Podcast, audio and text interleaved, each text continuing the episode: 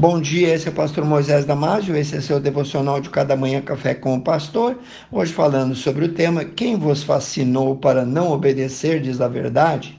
O apóstolo Paulo nos diz em 2 Coríntios capítulo 11, 3 e 14 assim: Mas eu temo que assim como a serpente enganou Eva no Éden com a sua astúcia, assim também sejam de alguma maneira corrompidos os vossos sentidos e se apartem da simplicidade que há em Cristo.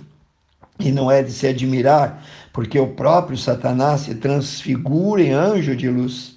Querido irmão, querido amigo, estamos vivendo em tempos de guerra.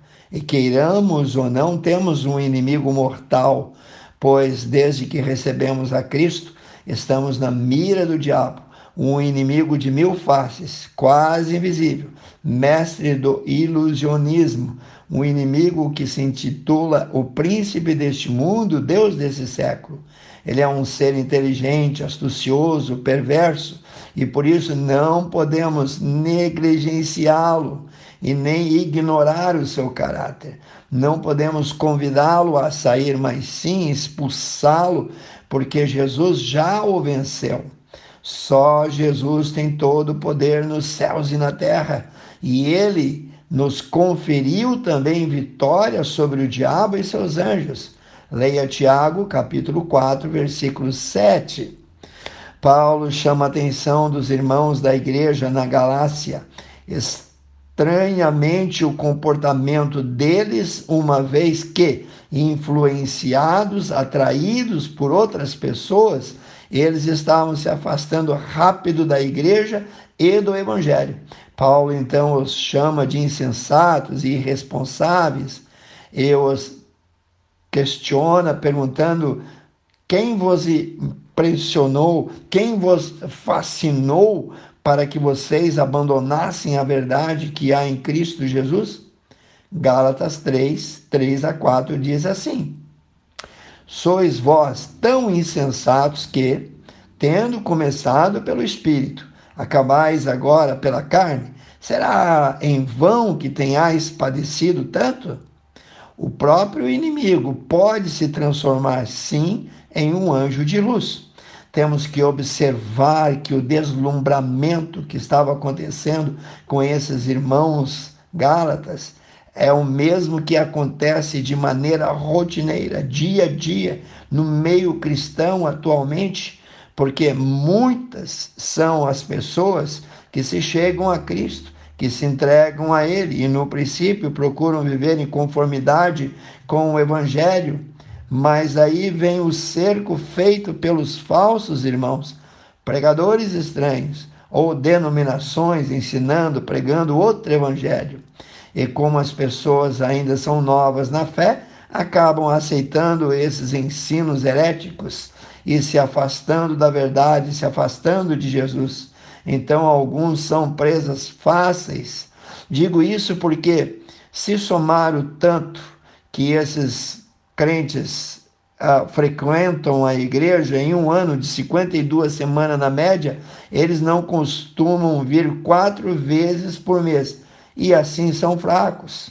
E é fácil entender a sua propensão a emigrar fácil para outras igrejas, a fugir da verdade. Inconformados, descontentes, desajeitados na fé, eles põem tudo a perder.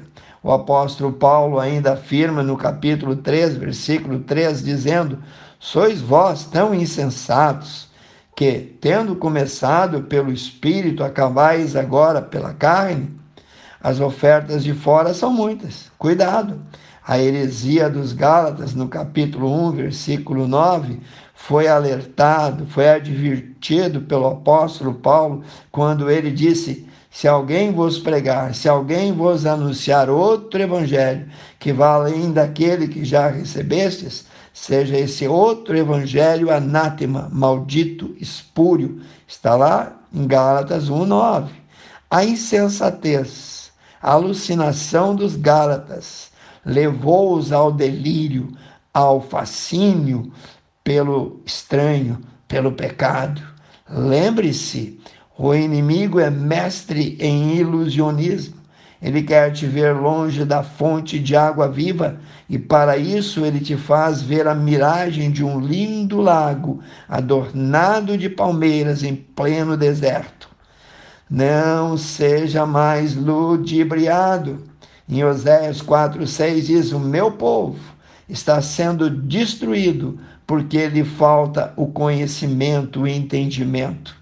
Irmãos, entregue-se agora mesmo, amigo, Entregue-se ao estudo da palavra e assim a vitória virá automaticamente. Vamos ler Salmos 119, 105, onde diz: Lâmpada para os meus pés é a tua palavra e luz para o meu caminho. Que você possa fazer desse versículo o versículo mais forte, mais poderoso da sua vida nesse momento. Que Deus te abençoe. Eu quero orar contigo, precioso Pai. Jesus querido, nós te agradecemos, Senhor, pela chance, oportunidade e privilégio de podermos ouvir esse devocional, de podermos até passar adiante a outras pessoas. Abre a mente, Senhor. Não deixa o diabo usar de ilusionismo. Não deixa, Senhor, ele perpetuar a sua presença na nossa vida. Não deixa, Pai, ele fazer pessoas presas fáceis. Pai Santo, abençoe cada um que ouviu esse evangelho e livra eles do cerco feito pelo inimigo. Entrego cada um nas tuas preciosas mãos, ore e peça em nome de Jesus. Amém. Se você gostou, passe adiante e eu te vejo no próximo Café com o Pastor.